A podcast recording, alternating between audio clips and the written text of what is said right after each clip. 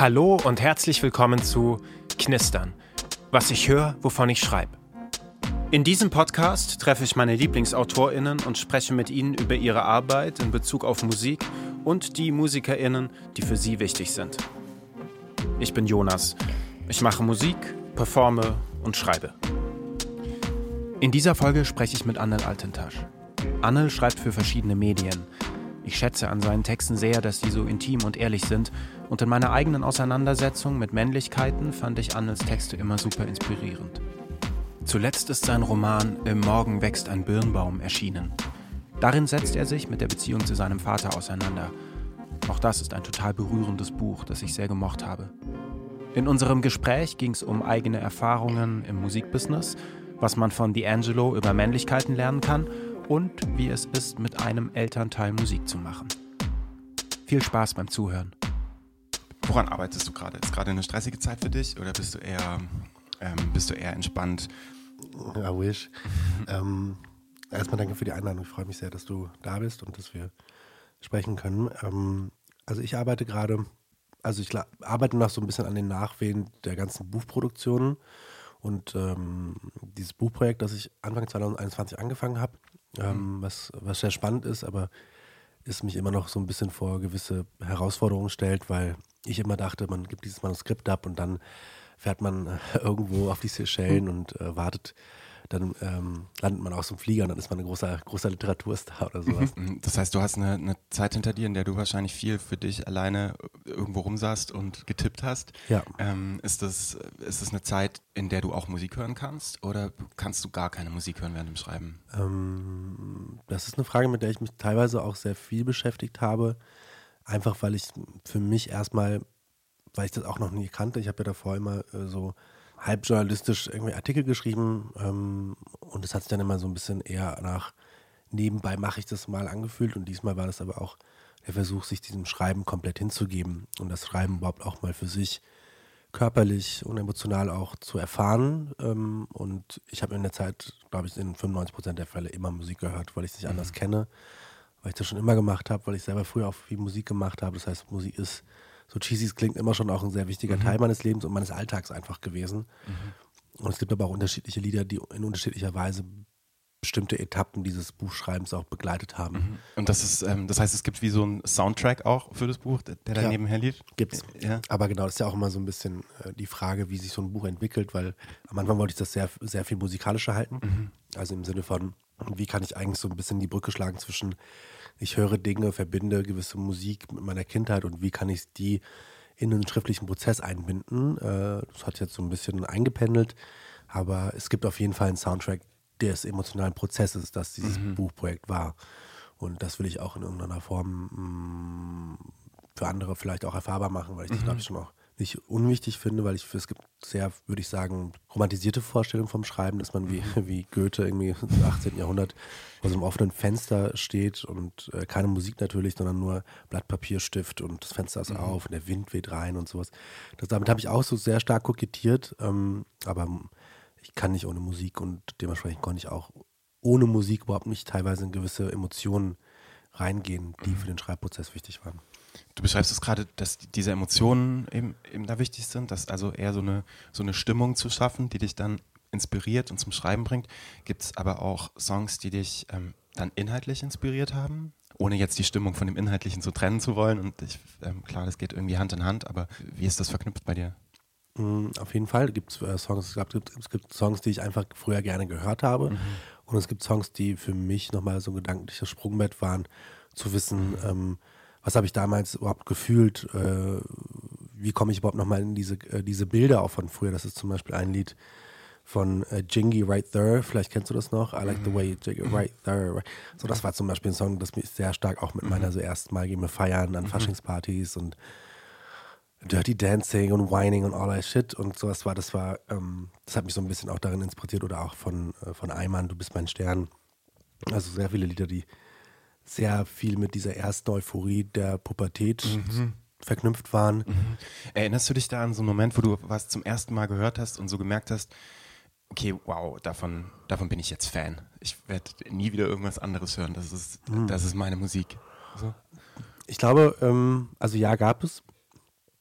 ich glaube, ich, ich weiß nicht, wie es bei dir war. Ähm, wir waren früher immer so sehr große Fans von ähm, so einer Distinktion zwischen den Leuten, die auf jeden Fall immer Hip-Hop gehört haben und die Leuten, die immer Rock gehört haben. Das habe ich dann auch auf meine Mäppchen geschrieben und so, Hip-Hop ist die beste Musik der Welt. Mhm. Ähm, also es war schon sehr so, ne, 50 Cent Game, ähm, aber sehr früh auch schon so sehr viel RB. Mhm. Ähm, also US RB, ähm, also Genuine, Diddy, ähm, Alaya, Jada Kiss und sowas. Also mhm. so sehr viele, die im Kontext von so RB stattgefunden haben, so Anfang 2000er. Das wollte ich irgendwie, das, da wusste ich irgendwie schon, dass es immer die Musik sein würde, die ich nie verlieren werde. Auch mhm. so Neo zum Beispiel, das erste Neo-Album. Ähm, vor allem So Sick, das habe ich auch bei so einer Casting, äh, Casting-Sache mal vorgesungen und so bin ich weitergekommen. Ähm, das ist so, glaube ich, einer der Lieder, die ich die nie vergessen werde, aber auch ähm, Second Than Your Average von, von Craig David auf jeden mhm. Fall oder Born to Do It.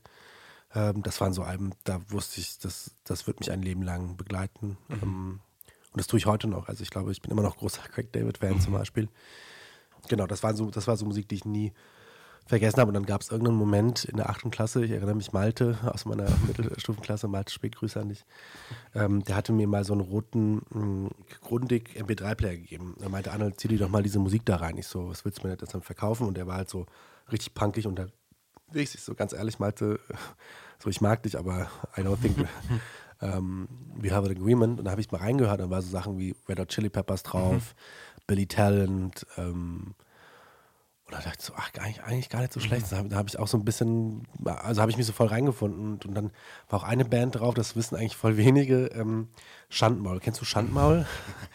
und ganz ehrlich, also das ist so ein bisschen auch die Geschichte, weil ich, also ich, ich hab, bin da früher so voll reingetappt, weil ich dachte so, boah, ich mag zwar dieses ganze 50 Cent und Hip-Hop-Sachen und ich mag auch äh, Deutschrap und so, so Savage und alles, aber ich hatte auch so irgendwo auch so ein Bedürfnis nach einem sehr poetischen Zugang zu ähm, zu, zur deutschen Sprache, mhm. aber auch so einer sehr, glaube ich, ja, vielleicht so pubertierenden Romantisierung von so Mittelalter, glaube ich, auch mhm. und diesem ganzen Gedudel und everything. Mhm. Ähm, da hatte ich einfach Bock drauf. Und Schandmaul haben also gerade die ruhigen Lieder, die harten mhm. Sachen nicht, aber ähm, ich habe auch nie Subway to Sally oder, oder Kutus Ferox oder sowas gehört. Das fand ich immer so ein bisschen zu crazy. Aber Schandmaul habe ich gern gehört und das war das allererste Bandshirt, das ich je, das war eines meiner Geburtstagsgeschenke, glaube ich, mit 16 äh, mein einziges und das war, da habe ich mich sehr darüber gefreut, weil mhm. da Schandmaul, das fand ich cool. Ja. Du hast vorhin auch gesagt, dass du mal äh, auch vorgesungen hast bei so einem Gesangscontest. War das eine Zeit, wo du auch, wo du so dachtest, ja, ich werde auf jeden Fall, ich werde Popstar? Also ich wusste schon immer, ich habe damals mit meinen Jungs aus Gießen, also Zampano, Raoul, Defken, also die ähm, Dome, äh, waren wir so eine Crew. Ähm, und ich war immer so ein bisschen der Typ, der die Hook gesungen hat. Mhm. Also so Captain Hook war ich immer, weil die Jungs haben dann immer 16er mhm. gespittet und ich durfte dann immer die Hook singen und das war total schön. Ich glaube, einer der ersten Songs auch noch auf YouTube, der war ähm, mit ähm, äh, Brian damals noch. Haben so Sample-Sachen einfach gemacht und ich habe dann einfach ein bisschen was drauf geschrieben, so cheesy auf Englisch. Ähm, da hatte ich doch, glaube ich, nicht das Gefühl, dass ich Popstar sein könnte, so, oder aber ich hatte irgendwie total Lust dran zu singen und ich habe irgendwie eine Form von Anerkennung mhm. bekommen für etwas, was ich irgendwie immer nebenbei gemacht habe. Mhm. Und damit war auch eine, habe ich auch tatsächlich auch gerade so, dann als ich dann in die Oberstufe gewechselt bin, so eine gewisse soziale Aufwertung erfahren mhm. tatsächlich, weil, die, weil ich schon noch ein bisschen so nerdy unterwegs war. Ich war voll der Streber. Ich hatte, also Schule war mir wichtiger als alles andere, so wirklich. Mhm. Und dadurch bin ich in so eine gewisse Kontexte ge gekommen, die ich von mir nie selber erwartet hatte. Mhm. Ähm, ich hatte, glaube ich, schon immer schon so ein gesundes Selbstbewusstsein, so ist es nicht, aber ähm, es ist schon was anderes, dann von so einer Schule das zu performen. Ich glaube, der erste Song, den ich live performt habe, das war auf dem Schulfest in der 11. Klasse, war von, kennst du noch, Be Yourself von Audioslave? It's Be Yourself is all that you can do. Das ist alles richtig hoch, einfach gar nicht meine äh, äh, Stimmlage. Das hat, glaube ich, so ein bisschen damit angefangen mit diesem Casting, aber ich wusste auch, äh, also ich könnte jetzt total behaupten, ich wusste natürlich, dass diese Industrie nichts für mich ist und bla bla, weil es natürlich auch, da spielt auch Lokismus eine krasse Rolle. Ich war einfach nicht so selbstbewusst, ich war da so eine kleine Maus, die sich eher so voll darauf vorbereitet hatte, so mhm. die Strophe zu singen und dann die Hook und so. Und die meinten so, wir wollen nur die Hook hören. Und ich so, oh. mhm. einfach, dann sitzt du da in so einem Raum. Es war eine, eine sehr äh, obskure Vorstellung und, und Erfahrung, aber irgendwann kam es dann auch der Punkt, wo ich dann über eine eigene Mucke, die ich gemacht habe, in so Industry-Sachen geraten bin, die, über die ich eigentlich nie richtig gesprochen habe, mhm. äh, weil es auch sehr schmerzvoll war, weil ich dadurch auch sehr viele Freunde verloren habe. Ähm, mhm. Und genau, das ist bis heute, glaube ich, eine Sache, die, die mir auch wehtut. Ähm, mhm. Aber genau, ich habe Musik immer geliebt und aber auch die Strukturen, in der Musik stattgefunden hat, dann irgendwie dann doch gehasst. Und das, mhm. das klingt jetzt so, als ob ich jetzt so, so ein accomplished Musician wäre, überhaupt nicht, aber ich, ich, ich finde es gerade spannend, dann auch immer nicht nur die Geschichten erzählen von Leuten, die ähm, es dann schon geschafft haben und mhm. Hits haben, sondern es gibt ja Millionen Leute, die irgendwie versuchen, irgendwie mhm. Musiker zu werden und ähm, ich finde, das ist schon spannend, wie man da auch reingerät oder auch nicht reingerät und mhm. ähm, was da auch für Anforderungen dann mhm. dafür, äh, darauf, dran gesetzt werden. Und ich habe irgendwann da für mich dann entschieden, ähm, dass ich meinen Master machen will. Dass man, und dann, das ist wichtiger äh, ist gerade. Genau, dann war das, war das so ein mhm. bisschen dann. Aber was war das, was war das, dein Learning da an der Stelle? Was hast du realisiert irgendwann in diesem Prozess? Vieles. Also ich, ich glaube einerseits, das war glaube ich so ein bisschen immer mein, mein naiver Gedanke, dass ich dachte immer so, ich habe ein bisschen Talent und das ist, äh, wird schon reichen dafür, mhm. ähm, Bühnen zu rocken, im Studio zu sein, mhm. ähm, Marketing zu tun und sonst was. Das ist, ähm, ich glaube, auch noch vor sechs, sieben Jahren war das Musikgame nochmal ein anderes als heute ist. Mhm. Ähm, ich habe auf jeden Fall gelernt, dass es viel mehr dazugehört. So, ich habe dann äh, von dieser ominösen 7000 Stunden Regel gehört oder sowas. Vielleicht kennst du die oder ich weiß nicht wie viele Stunden, dass ein Musiker so eine bestimmte Anzahl an Stunden an seinem Craft arbeiten muss, um mhm. an so ein professionelles Level zu kommen. Da hat ja auch Ed Sheeran zum Beispiel auch voll viel drüber gesprochen. Und ich war damals in so einem Kontext mit so schon auch so fast 20, im Durchschnitt 20 Jahre älteren Musikern, die mhm. aber alle schon professional waren. Einfach, mhm. die waren mit Gildo Horn auf Tour, mit Bushido damals auf Tour mhm. und sowas. Die hatten einfach Studioerfahrung. Ich bin dann zuallererst nach Studio gegangen und hatte dann so Leute, die auch Management im Kontext von, von Selfmade und sowas waren. Mhm. Ähm, da wurde ich erstmal ins Studio gepackt. Ich dachte so, ach komm, das ist easy. Ich war ja schon oft im Studio und mhm. bla bla. Also dann hatte ich auch so einen Gesangslehrer neben mir, der hat wirklich jeden, jeden, jeden Satz musste ich 50.000 Mal aufnehmen, weil er dann auf Intonation geachtet hat, auf Atmung, auf mhm. Färbung all that. Ich habe so viel gelernt in dem Moment. Also ich mhm. kannte so zwischen 2000, 2014 und 2017, so war ich musikalisch auf einem ganz anderen Level. So, mhm. wenn ich mhm. mir heute mal die, äh, ich kann ja später mal dann mhm. nach der ja, voll gerne. aber ähm, ich habe natürlich voll viel auch bei den Jungs geschrieben, auch in den Lyrics und sowas. Und es war dann irgendwann an dem Punkt, wo es dann irgendwie auch so Prozente und GEMA ging und sowas. Mhm. Ähm, das war ein sehr schmerzhafter Prozess, was aber immer dann umging, so, okay, wie viel Wert gibt man Sachen und dann wurde viel hin und her und nicht verstanden. Ich habe nicht verstanden. Wir waren alle irgendwie jung, wir haben, mhm. fanden das total aufregend. Ich fand das total aufregend so. Ich habe Showcase gespielt vor Labelbossen und sowas, mhm. weißt du, und das ist halt eigentlich eine Sache, wo andere MusikerInnen total lange für brauchen, um überhaupt an den mhm. Punkt zu kommen. Und ich war blessed auf jeden Fall. Kann ich nicht anders sagen, dass ich an diesen Punkt schon kam, aber ich war einfach noch nicht ready und ich war auch mit der mhm. Musik einfach auch nicht so zufrieden, wie ich das immer mhm. wollte, weil ich die Musik, die ich mal geschrieben habe, die war immer so sehr, of course it was raw and authentic, aber es war halt so, mhm. ich war, ich war so, ich habe das immer so als Akustik-Indie-Soul oder sowas bezeichnet. Mhm. So total. Mhm. Aber weißt du, ich, meine Gitarre so. Mhm. Ich war Singer-Songwriter, that's what I did und das, dafür kannten mich die Leute, oder das kannten mich die Leute, aber so in Gießen und so ein bisschen auch in Tübingen. Ich hatte da voll viel Spaß dran, auch mit meinem Kumpel Jan Hessmert, Shoutout Jan. Mm, mit dem habe ich die meisten Song, meiner Songs geschrieben, gemeinsam mhm. äh, erarbeitet, konzipiert. Ähm, ich glaube, ohne Jan gäbe es auch nicht diese musikalische Person. Also natürlich, mein Vater spielt eine mhm. andere Rolle, aber ähm, ohne Jan gäbe es auch diesen, den Musiker mhm. auch nicht in der Form. Von daher Shoutout Jan. Und ähm, ich habe einfach gelernt, was es bedeutet, Musik als Beruf machen zu wollen. Und das, mhm. damit gehört viel auch Loslassen, damit mhm. gehört auch eine ganz andere Form von, von Commitment einher, die ich einfach nicht geben konnte, weil ich immer schon auch sehr viel, äh, ich hatte das Stipendium damals, ich musste irgendwie studieren, ich konnte mhm. das nicht einfach aufgeben. Und ähm, aber die Erfahrung, die ich gesammelt war, total wertvoll, weil ich dachte so, es gibt Leute, die irgendwie was auf meine Stimme halten. Das ist mhm. ein sehr schönes Gefühl einfach.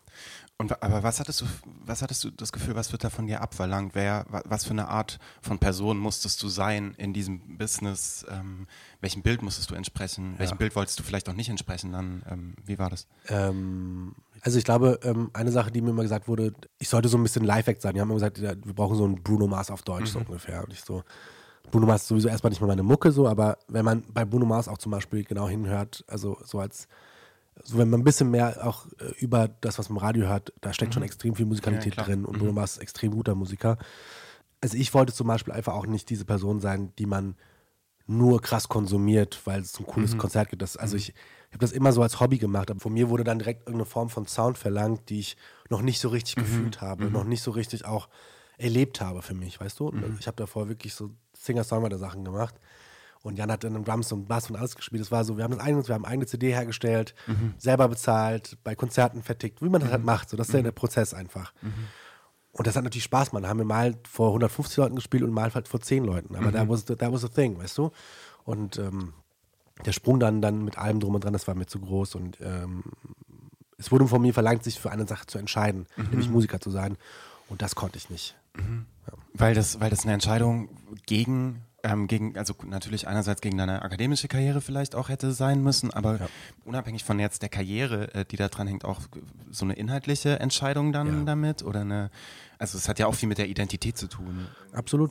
Also absolut. Ich glaube, darum ging es für mich, weil ich auch, also akademische Karriere wollte ich nicht einsteigen, aber ich wusste schon immer, ich, ich habe Politikwissenschaft studiert und Osteuropa studiert. Ich wollte immer irgendwas mit im politischen Bereich damit machen. Das, Und wie soll ich dann nebenbei noch Musiker sein? So. Ähm, das war auf jeden Fall einer der Aspekte, aber gleichzeitig ähm, hatte ich schon noch das Gefühl, dass dieses ähm, nur Musik machen auch damit einhergeht, sich dann irgendwo auch weniger Zeit für eben so zum Beispiel Intellectual Pleasure zu haben und einfach zu lesen, zu tun, zu äh, erarbeiten und sowas. Und das war mir, das war immer schon ich. Ähm, und ich hätte, ich will jetzt nicht auf andere Musiker haten, aber ich wollte am Ende nicht so Mark Forster werden, einfach so, weißt du? Das ist, das, I couldn't. Also ich will, ich will trotzdem irgendwie in, in den Debatten teilhaben, ich will darin partizipieren, ich will, will erfahren. Ich wollte dann nicht ein Popmusiker werden, weißt du? Ich hätte dann lieber Bock gehabt, ich wollte so ein cooler Indie-Dude sein, so, weißt du, der bei Staatsakt gesigned ist oder sowas. Weißt du, ich meine so, Und Du hast vorhin auch gesagt, dass du die Leute, mit denen du gespielt hast, dass es alles so ähm, einfach richtige Profis waren auf eine Art. Die, die waren irgendwie, die waren tight, so Session-MusikerInnen. Den Musiker, über den du gerne heute sprechen wollen würdest, Ja. auch, äh, ist äh, D'Angelo, von Ja. dem ja genau das auch erzählt wird. Ist der immer schon so ein Vorbild von dir gewesen? Kam das dann irgendwann dazu? Oder wie war deine Geschichte mit D'Angelo? Ich habe eben, äh, bevor du kamst, auch nochmal mit Jan telefoniert, äh, von dem ich eben gerade sprach. Also Jan war die Person, die mich zu D'Angelo gebracht hat. Ich kannte D'Angelo gar nicht. Ich habe immer schon so ein Fable für, wie gesagt, schon so R&B-Mucke gehabt und sowas. Und das waren teilweise dann auch so Leute, die Jan, glaube ich, nicht kannte, weil die schon sehr in so einem Popkosmos stattgefunden haben. Und, ähm, und D'Angelo ähm, hat mich Jan, glaube ich, lass es so 2011, 12 gewesen sein. So Brown Sugar, Voodoo-Alben habe ich rauf runter gehört, aber es war, hat schon noch eine lange Zeit gebraucht, um das auch musikalisch richtig zu fühlen.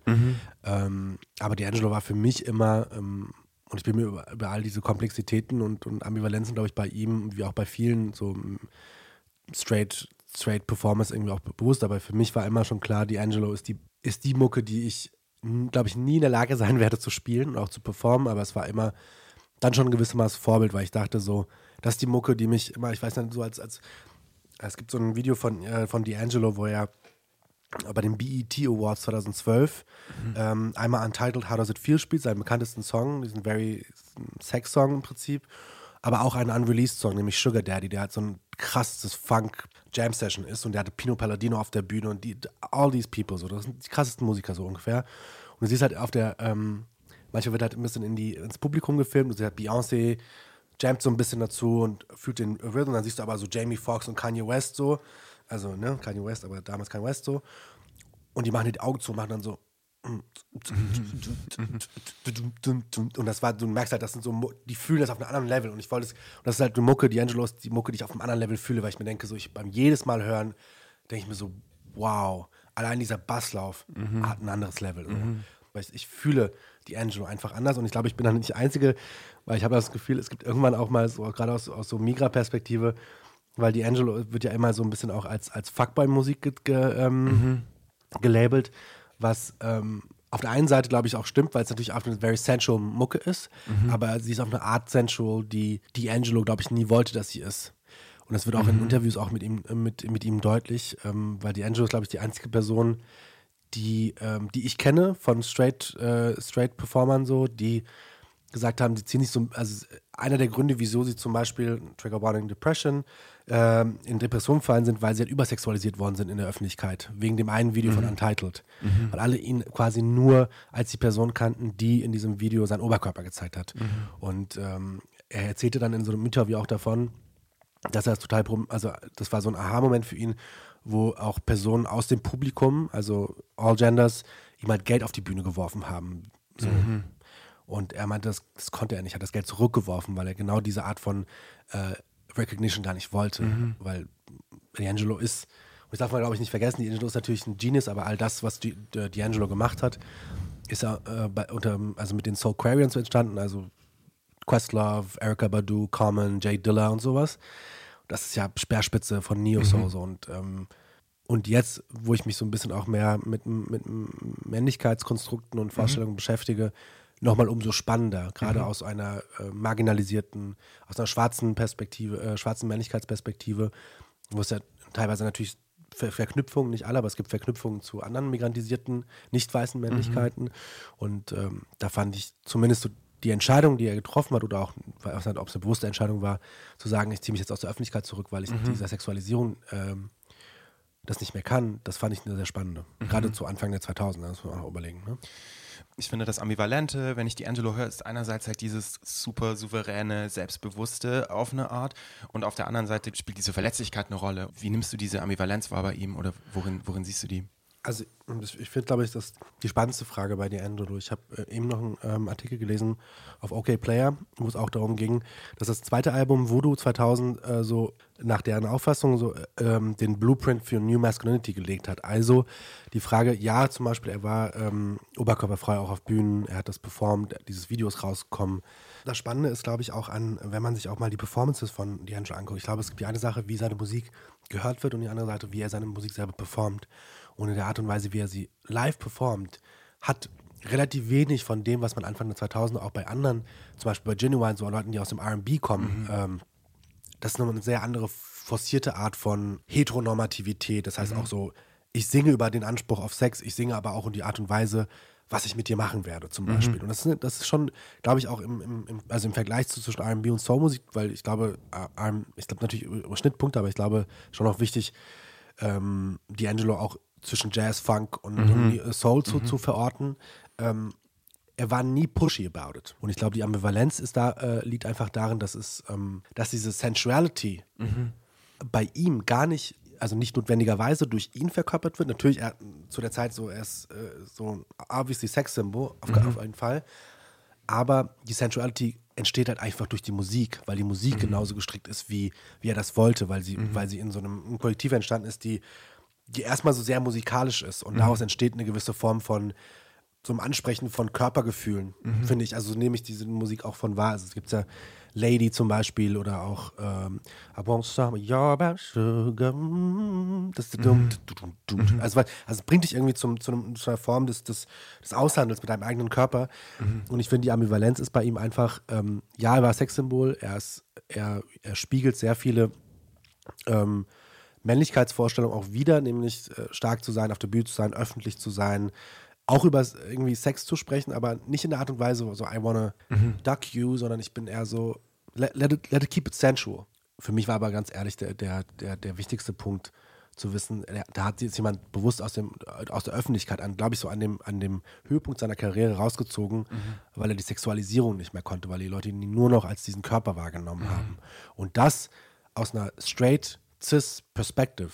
Mhm. Finde ich spannend. Diese Konzerterfahrung, so, das ist irgendwie das eine. Da sind einfach krasse Leute auf der Bühne und es macht immer Spaß, Leuten bei etwas zuzuschauen, die irgendwie so drin sind und im Flow sind und so. Das ist, das ist immer toll. Aber gibt es noch so eine andere, abseits von diesem Live-Moment ähm, mit ihm und mit der Band, so eine Stimmung, in der das, in der das, in die das passt? Ja, also ich glaube, ich hatte ja eben auch so ein bisschen angerissen, dass ähm, ich bin da selber ja auch gar nicht so frei von, weil wenn ich auch an die Lieblingssongs von äh, meine Lieblingssongs von D'Angelo denke, denke ich vor allem auch an die Songs, die ich ähm, ne, im Bedroom hören würde. Mhm. Ist, also es ist, glaube ich, kommt nicht von ungefähr, dass D'Angelo mhm. auch als so ein bisschen als Fuckboy-Musik äh, mhm. gezeichnet wird. Und ich glaube, ein Großteil der Songs, die er macht, sind gar nicht für Bedroom gedacht. Die sind mhm. eher für eine, eine Church-Spiritual-like Erfahrung, mhm. so eine Live-Erfahrung gedacht. Aber ich bin da nicht frei von und ich, ich sag mir so, ich weiß jetzt, also das ist ja so ein bisschen auch die, diese Hypersexualisierung auch von, von also würde ich mal behaupten, von so schwarzer Musik, die immer auch mit einer Form von äh, äh, Sensuality verbunden wird. Ähm, aber es gibt andere Leute, die ja viel bewusster auch genau diese Musik, äh, diese Art von Musik machen. Ja, du merkst, ich, bei mir entsteht so eine gewisse Sprachlosigkeit, wenn ich über ihn spreche, weil ich kann, ich kann das, also ich kann alles, das, was ich über ihn sagen will, über die Musik ausdrücken, wenn ich irgendeinen Song anmache, aber ich kann es nicht ausdrücken, weil ich nie auf theoretischer Weise über ihn nachgedacht habe, weil ich ihn immer auch schon sehr fühlen wollte. Mhm. Und auch das finde ich so eine Sache, so ich, manchmal habe ich das Gefühl, es gibt so Leute, die heute, ich erinnere mich beim Fußball, ich habe vor drei, vier Jahren noch Fußball gespielt und da wurde so Contra K in der Kabine gehört, ja. so, so Blut, Schweiß und Tränen mhm. und sowas. Dann, das ist halt eine Mucke, die du nicht fühlen willst, die willst du so, da findest du die Lyrics geil, da willst du, brr, da willst du so mhm. raus. Und bei Angelo wollte ich das immer nicht. Ich, bei D'Angelo wusste ich so, du, du, du, mhm. weißt du, dann kam ich ran, ich war so drin. Mhm. Das ist, und das ist für mich, ähm, ja, weiß ich, kann ich dann nicht anders sagen. Ja, aber ist ja in dem Moment ja auch irgendwie eben, oder wie du gerade das Drinsein beschrieben hast, ist ja auch eine totale körperliche Erfahrung Voll. und die passt ja auf der anderen Seite auch wieder total zu Sex ähm, und wo es dann vielleicht gar nicht auch darum geht, irgendwie jetzt die Angelo zu sexualisieren, sondern einfach in einem Moment zu kommen und bei sich zu sein und mit einer anderen Person zu sein und da ist ja schon auch eben eine Ambivalenz zwischen einmal diesen großen Konzerten und dieses ja. körperliche und auf der anderen Seite aber so total intime Musik eben auf der anderen Seite, Voll. oder? Und so. in diesem Artikel bei OK äh, äh, Player fand ich total spannend, dass, dass sie gesagt haben, natürlich kann man zum Beispiel die Musik von D'Angelo als ein Vehikel nutzen, um Körperlichkeit für andere mit seinem eigenen Körper mhm. zuzulassen. Mhm. Aber sie haben das so ein bisschen als, als Spiritual Self-Learning mhm. mhm. bezeichnet, was ich, glaube ich, jetzt, jetzt, wo ich drüber nachdenke, voll gut finde, weil in einem ersten Moment mhm. denkst du nicht daran, mhm. mit jemand anderen penetrativen Sex haben zu wollen, sondern mehr so, ich fühle meinen Körper gerade. Mhm. Das kann zu gewissen Bewegungen führen, die irgendwie als sexuell gelesen mhm. werden, aber es ist mehr über dieses Sensual, Spiritual Self-Learning. In dem Moment mhm. zu wissen, boah, diese Musik berührt mich auf eine Art und Weise, die aber erst im zweiten, dritten Moment vielleicht als mhm.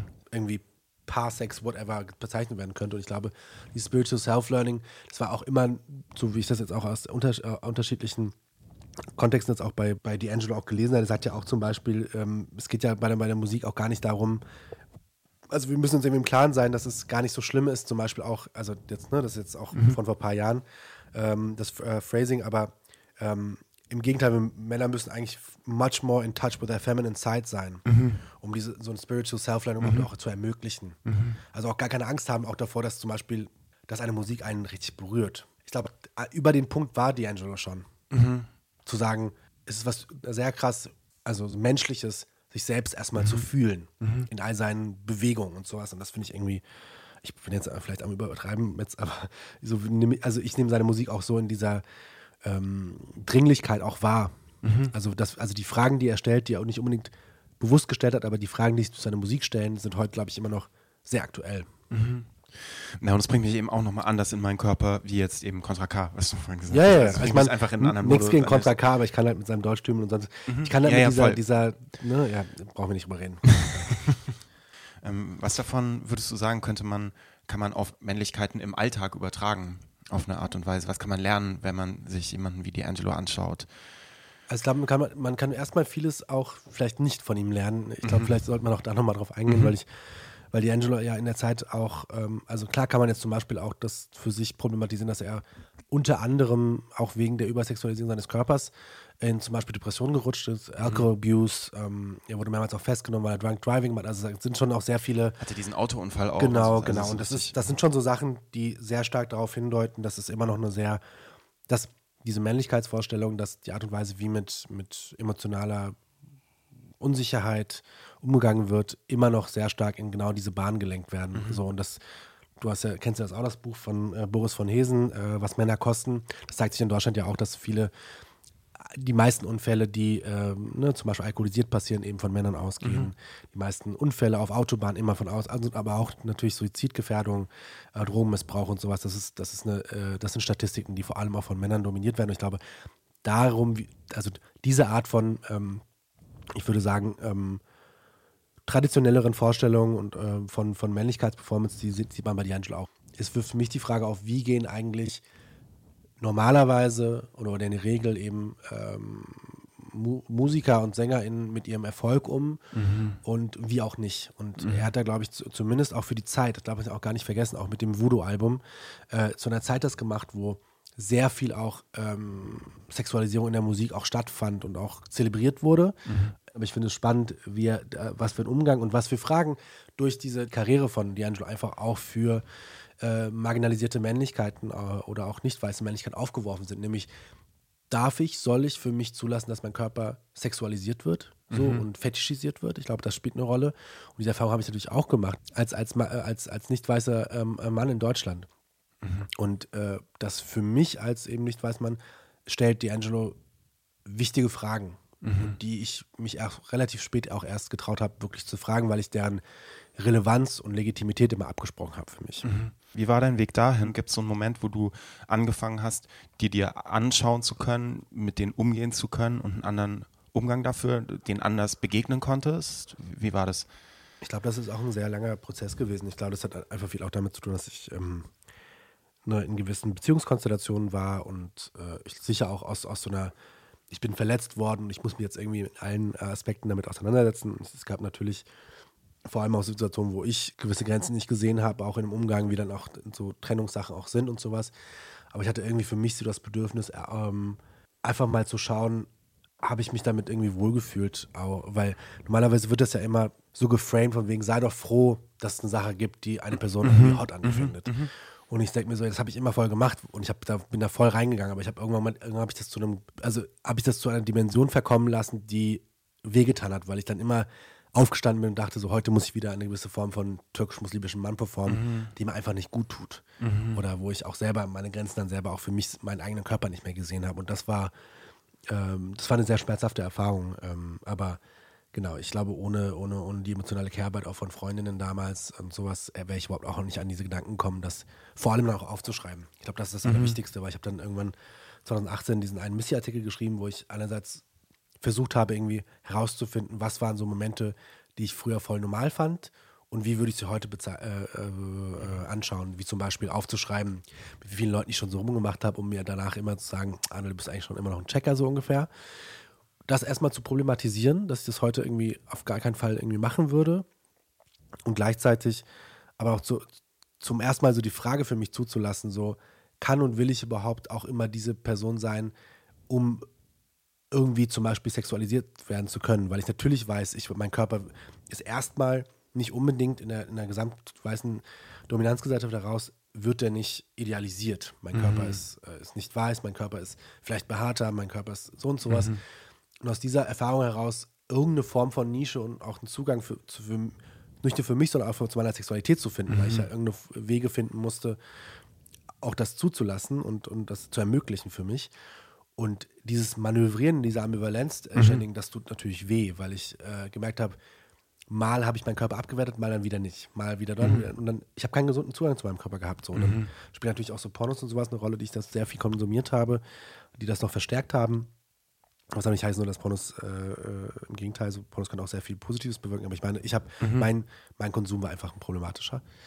Ähm, und ich glaube, das Wichtigste war für mich dann einfach die Realisierung, dass das Schreiben sehr viel mhm. aus, in mir auslösen kann, im Sinne von, ich habe jetzt was aufgeschrieben, ich habe was sehr, sehr Persönliches mit Leuten mhm. geteilt mhm. und jetzt gibt es keinen Weg mehr zurück. Und ich habe angefangen dann, dann weiter mir Fragen zu stellen, weil ich das schon auch eine, glaube ich, so in der öffentlichen Wahrnehmung und auch in öffentlichen Debatten schon eine Leerstelle fand. Und ich wollte dafür zumindest so einen journalistischen mhm. Blick drauf werfen. So. Mhm.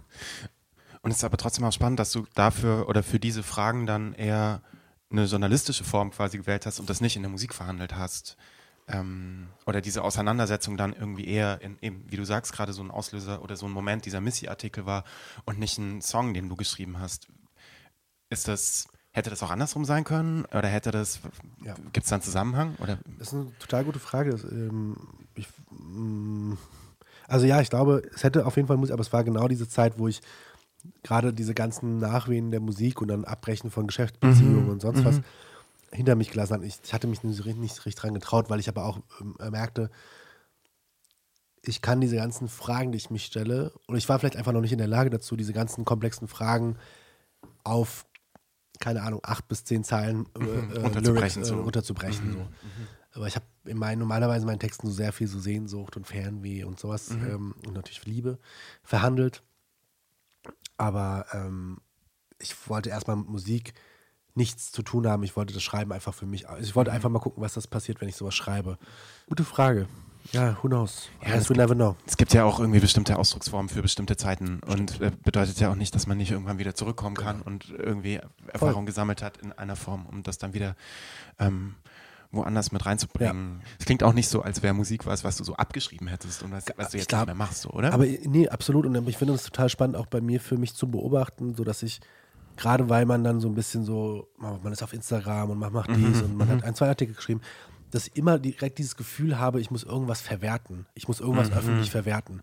Und das dann so bei Musik, an dem Punkt bin ich lange noch nicht. Also ja, ich, ich lade immer mal wieder Sachen hoch. Auf TikTok mache ich diese, äh, wie heißt das, die Karaoke-Challenge. Das, ist- Ja, das cool. ist für mich so ein richtig gutes Outlet, wo ich denke, super. that's, what I, that's what I actually like. So, I like to sing. That's what I do. Musik wird immer irgendein Teil von mir sein und ähm, Musik wird immer eine Form auch der, der Brücke sein zu meinem Vater. Es wird immer eine Brücke sein zu, zu meinen, meinen tiefsten emotionalen Ängsten äh, und aber auch Glücksmomenten. Aber nee, meine Gitarre ist, steht hinter mir, sie ist immer da. Aber ich, äh, ich träume noch von dieser einen Taylor-Gitarre, die ich mir aber damals hätte holen sollen. Aber ich bin sehr froh, meine Sigma-Gitarre zu haben. Von der. Du hast gerade auch äh, von deinem Vater ge gesprochen und auch neulich äh, ein Video gepostet auf Instagram ähm, mit deinem Vater zusammen und in, dem, in der Caption dazu schreibst du auch ein bisschen die Dynamik, die ihr beide zusammen habt, wenn ihr Musik macht. Ähm, kannst du die nochmal beschreiben? Wie, wie ist das? Ja, das ist total auch ähm, spannend. Das ist ähm, im Kontext passiert, ähm, weil ich nächste Woche tatsächlich am 19.11. eine Performance habe ähm, im Rahmen der, der Universen-Reihe äh, am Schauspiel Hannover, ähm, wo ich so eine, ich würde schon sagen, es ist eine musikalische Performance ähm, mit meinem Vater habe. Und ich hatte zum Beispiel schon mal, bin schon mal mit meinem Vater aufgetreten, auch mit Jan, äh, von dem ich erzählt hatte, im Rahmen meiner Arbeit äh, vor so tausend Leuten und so in der Kirche, in der Sophienkirche. Und ähm, ich hatte so die Hoffnung, dass mein Vater da so total easy dazu freestylt und so ein bisschen dazu äh, soliert und sowas, aber ich habe dann auch irgendwie, glaube ich, einfach auch naiv gedacht, mein Vater ist natürlich, äh, mein Vater sei genauso wie ich in so Western European Pop Music aufgewachsen. Das sind ganz andere äh, musikalische Strukturen, ganz andere Rhythmen, äh, äh, also rhythmische Strukturen, die stattfinden. Für meinen Vater ist es total sch schwer, einfach dann so irgendwas zu, auf so einem Viervierteltakt irgendwas zu machen. Mein Vater ist so neun Achtel whatever gewöhnt, aber nicht ein Vierviertel so ungefähr. Und das ist für mich beim Vater eine Schwierigkeit. Deshalb, ich habe dann immer äh, die Erwartung, mein Vater macht seit über 50 Jahren Musik. Er muss das irgendwie bitte können. Aber mein Vater kann andere Musik, die ich nie im Leben könnte. So auch eine Art von Performance und so eine Leichtigkeit, er hat ein krasses Repertoire, ähm, singt auch und spielt, glaube ich, mittlerweile so fünf, sechs Instrumente, die er sich so selbst beigebracht hat und sowas. Das, das könnte ich alles nicht. So, da ist mein Vater mir meilenweit voraus. Aber ich habe immer dieses Gefühl, ich habe bei meinem Vater immer so viel Gutes und so viel Perfektes und so viel Leichtigkeit gesehen. Und manchmal würde ich mir wünschen, dass ich zum Beispiel diese Leichtigkeit, die er sich ähm, ange angespielt hat, auch mal haben würde, weil ich vergesse dann immer, ich denke dann zum Beispiel auch, ich muss etwas mit meinem Vater verwerten. Wir sind auf der Bühne. Dabei geht es meinem Vater, glaube ich, weniger darum, dass wir jetzt so crazy ass Performance machen. Meinem Vater geht es darum, ich bin mit meinem Sohn, hat mich eingeladen, wir machen eine Performance an einem Theater. That's a very big deal. So. Für jeden wäre das ein Big Deal und für mich so, okay, Papa. Und dann, dann kriegt er natürlich auch so ein bisschen dieses Migra-Feeling von, boah, haben Leute jetzt Eintritt bezahlt, 5 Euro, das muss jetzt eine krasse Performance sein und so. Ich meine, ich, ich versuche da immer noch ruhig zu bleiben, bis das nächste Woche. ähm, aber ich habe einfach Lust, weil ich dann auch, ich glaube, wenn wir auf der Bühne Spaß haben, dann werden die Leute Spaß haben. Dann überträgt sich das so. dann ist Und das ist, dann kann alles passieren. Wir haben schon auch so ein paar coole Sachen geplant, aber die Dynamik ist immer schon, ähm, wir sind unterschiedlich musikalisch aufgewachsen, aber sind in einem gemeinsamen Haufen ausgewachsen, wo Musik eine Rolle gespielt hat. Und das ist ähm, eine Sache, die uns immer noch so verbindet. Also das ist das einzige Band, wo wir sagen, Papa, wir lieben die Musik ja beide. Let's not fuck it up. So, wir lieben das beide und lass uns dran festhalten. Und mein Vater merkt das und ich bin auch auf jeden Fall ein bisschen geduldiger geworden, aber ähm, ich bilde mir dann auch ein, mal so gewisse Unzulänglichkeiten in seinem Spiel zu sehen. Wobei ich mir denke, so, wir sind da jetzt, wir spielen kein Konzert. Das ist eine Performance, wir spielen kein Konzert. Äh, und das ist total okay. Und das auch zuzulassen, weil ich kann jetzt auch nicht von meinem Vater erwarten, Papa, jetzt, ähm, das, was du, fün- wie du 55 Jahre gespielt hast, das ändere jetzt mal bitte für eine Das Performance. ist jetzt falsch für das, für die Performance. So, am I? Und Staatsschauspiel. Wenn ich, also Anne, äh, du singst diesen einen Türke, also dieses türkische Volkslieder, singst du irgendwie ein bisschen zu, zu tief und so ein bisschen zu rockig. Ich so, ah, actually, you're right. Er meinte, das singt man so und so. Ich so, okay. Und auf einmal, flups, was geil. Also auch zuzulassen, dass mein Vater einfach Dinge weiß, das fällt mir immer noch ein bisschen schwer. Könnt ihr D'Angelo hören zusammen? Was passiert, wenn du deinem Vater D'Angelo Ich, mein Vater würde keinen Zugang dazu haben. Der, Ja? würde, da- der würde sagen, nee. Also, weil ich glaube, es liegt auch oft damit zusammen, zum Beispiel meine Mutter ist äh, städtisch eher aufgewachsen, mein Vater eher auf dem Dorf. Mein Vater, wie gesagt, spielt schon seit langem Türke, äh, spielt seit tür- türkische Volkslieder, die oft mit einem Saz gespielt werden. Das sind ganz andere Instrumentierungen teilweise, die wie meine Mama sie auch aufgewachsen ist. Die hat auch sehr viel so Pop und so mhm. Twist gehört und sowas, so ne, 70er Jahre Turkish Funk und Psychedelic mhm. Shit, ja. was ja saukrass ist. Das mhm. damit ist bei meiner Mama aufgewachsen, auch so Rockmusik. Mhm. Mein Vater kann damit nicht so viel anfangen. Mhm. Ähm, mein Vater ist an wie andere rhythmische äh, Strukturen gewöhnt, andere Instrumentierungen, andere Formen der Performance. Das ist, glaube ich, mhm. auch nochmal anders wichtig, weil ähm, beim SARS geht es ja, teil, kann es teilweise auch eine ganz normale Performance vom, äh, von einem Song gehen, aber da geht es mehr auch um, wie erzählen wir gerade Geschichten, was sind eigentlich so die, mhm. die Ängste, die wir gerade haben, äh, was sind die Herausforderungen, die wir haben, wie ist, wie ist unser Leben eigentlich, mhm. wie sehen wir über unsere Umgebung, unsere Region.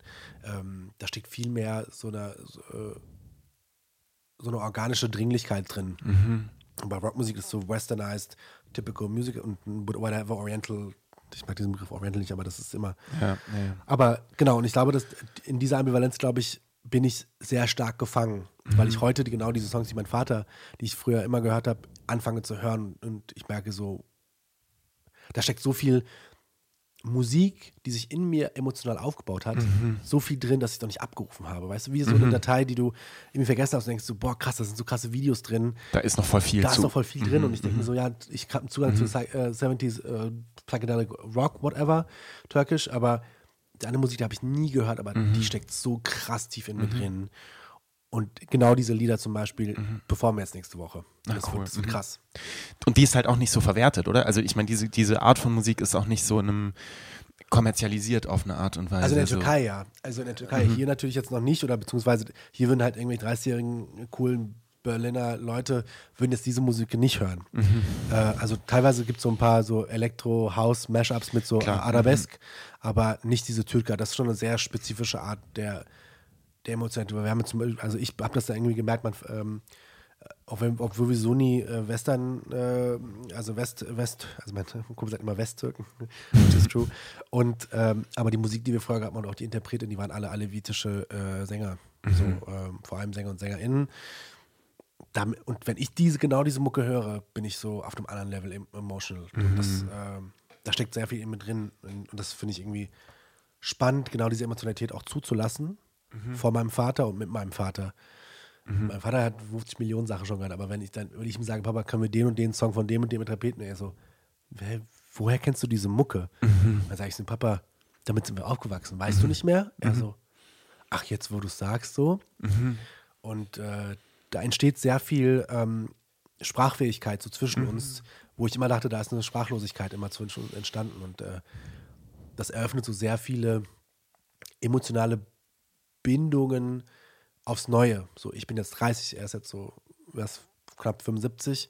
Das ist, ähm, das ist für so eine Vater-Sohn-Beziehung extrem wertvoll. Und ich merke, mhm. das, das tut mir super gut, nicht nur dann über ihn herauszufinden, sondern darüber auch zu fragen, okay, wie war das zum Beispiel mit meiner Mutter, wie war das mit meinen Schwestern? Mhm. So die ganze RB-Sache und sowas habe ich von meiner Schwester, die hat das gehört. So mhm. Tupac, All That, Genuine und Jadakiss und all that. Das hat, kam ich alle von meiner Schwester, ist ja mhm. Aber jetzt auch den Zugang zu der äh, Musik zu finden, die meine Mama gehört hat. Mhm. Das ist eine andere Form von Emotionalität und ich merke, da steckt so viel drin, wo ich das nicht unbedingt verwerten will, sondern einfach für mich am ersten Schritt emotional erstmal greifen kann mhm. und muss für mich. Und eben in so einer emotionalen Auseinandersetzung mit der eigenen Identität äh, dahin zu kommen, dann ja. wieder uns und darin auch Gesprächsanlässe zu sehen oder Geschichten zu sehen, äh, das überhaupt resonieren zu lassen. Voll.